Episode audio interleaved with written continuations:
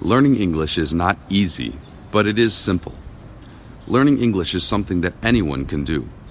Whether you're old or young, shy or outgoing, male or female, tall or short, fat or skinny, you can learn to become a proficient user of English. All it takes is commitment and execution.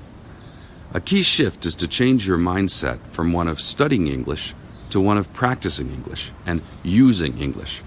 With spoken English, for example, one of the most important concepts to grasp is that the way to improve your spoken English is through practice. And by practice, I mean opening your mouth and speaking. You're not going to improve your spoken English just by memorizing vocabulary. You're not going to improve your spoken English just by listening to the radio each morning. You're not going to improve your spoken English just by reading a book about spoken English. You're going to improve your spoken English by opening your mouth and speaking. So that's what we're going to do here. Each day, I will share an English passage for you to use for practice. I will choose from a variety of different sources and styles, but I will choose material that I think has value beyond just English practice. The passages may make you laugh, or they may make you cry, but mostly, I hope they make you think. If you find that one day's material doesn't interest you, please have patience, as the next day's passage might match up better with your interests.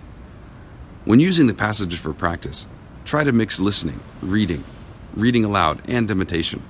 If you can do just one of these, that's still a start. But if you can combine these four methods of practice, you'll get much better results.